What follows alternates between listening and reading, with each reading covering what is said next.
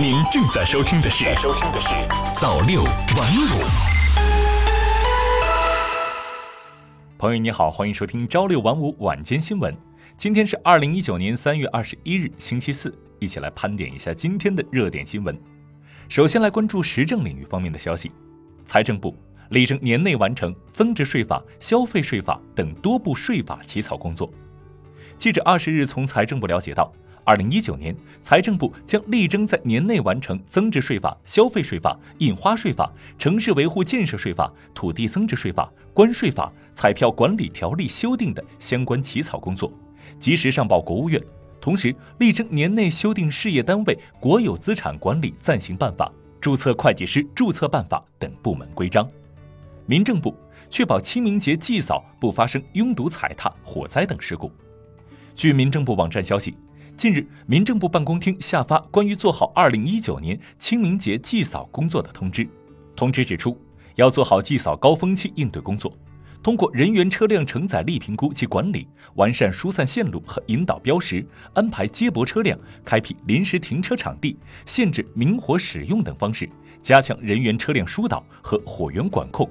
确保不发生拥堵、踩踏、火灾等安全事故。公务员省考招录扎堆启动，十九省份计划招八万余人。进入三月份，多省份密集启动了二零一九年公务员省考的招录工作。截至三月二十日，已有十九省份发布公务员的招考公告，总招录规模超八万人。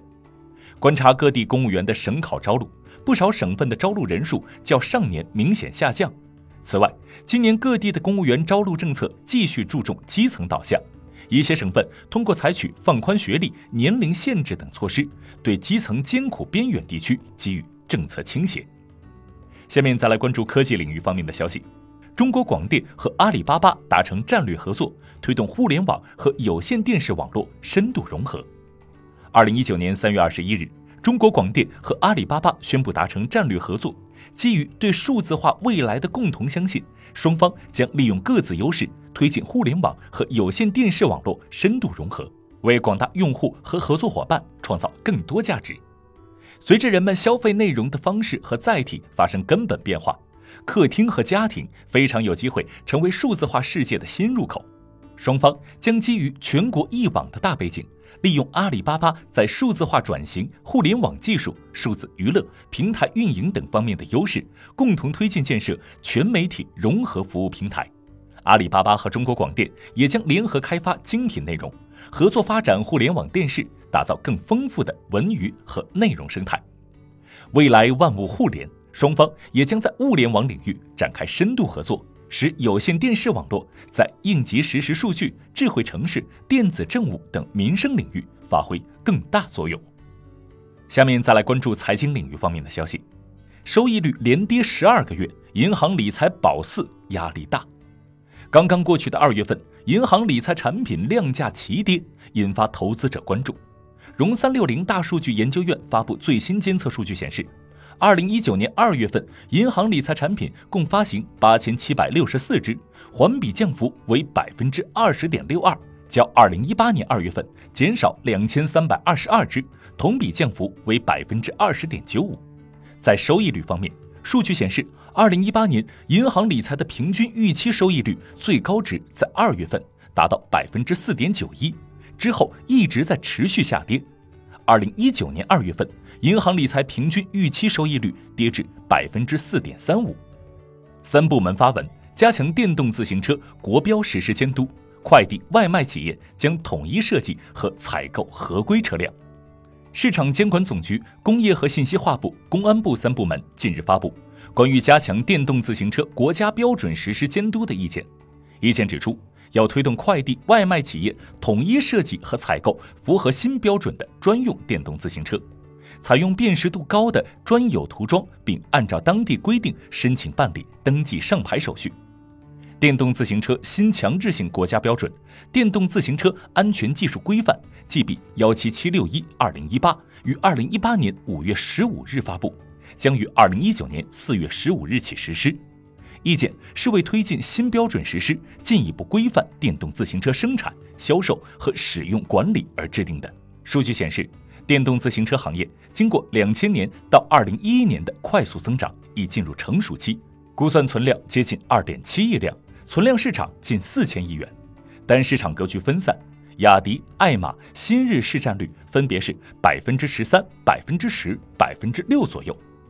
市场人士预计，新国标实施后，行业整合将加速，有能力跟上新国标和强减的大型企业份额有望快速提升。同时，铅酸电池在电动自行车领域的占比近百分之九十，其能量密度低、循环寿命短、环保问题等缺点突出。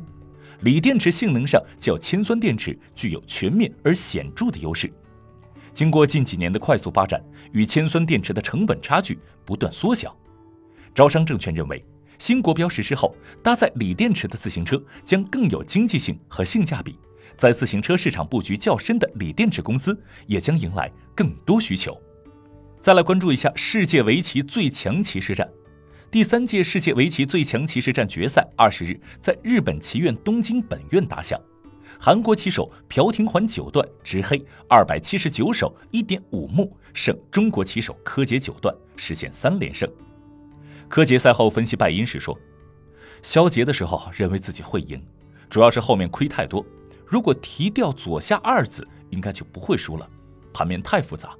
我还得回去再参考 AI 的判断，才知道自己哪里有问题。”当被问及本届比赛再次无缘冠军时是怎样的心情时，柯洁表示：“很开心能再次参加这个比赛，虽然目前一直沉浸在刚刚结束的棋局中，深感遗憾。”但下次自己会做得更好，以后会更加努力。再来关注文化领域方面的消息，七成受访者感觉自己的语言越来越贫乏。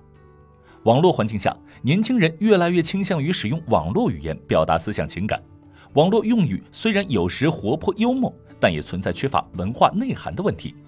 很多习惯于使用网络用语的年轻人，语言越来越贫乏，偶尔说句成语都会觉得不习惯。近日，中国青年报社社会调查中心联合问卷网对两千零二名受访者进行的一项调查显示，百分之七十六点五的受访者感觉自己的语言越来越贫乏了。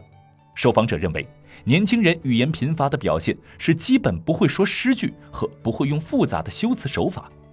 现在大家夸人习惯用一套固定的句式，或者用很多夸张的语气词。中央美术学院美术史专业丁鑫说。汉语中有丰富的词汇供人们表情达意，可现在很多都被简化。比如，现在大家遇到好笑的事情只会说哈哈哈。复旦大学中文系教授申小龙认为，网络语言在丰富我们的语言，创生了大量的流行词、新词语、新句式、新修辞。网络词语的长期广泛使用，将会对我们的语言乃至社会生活和思维方式产生深远的影响。但网络语言的流行也在简化我们的语言，让我们产生一种惰性，要警惕流行一时的网络语言替换和遮蔽对我们生活的不同感受。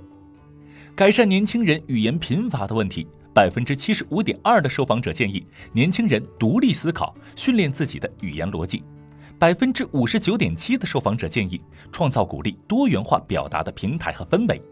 百分之五十七点一的受访者建议多读经典，提高个人文化水平。首先要尊重年轻人的创新表达方式，重视网络用语对现代汉语发展的促进，理解流行词语无可替代的表达功能。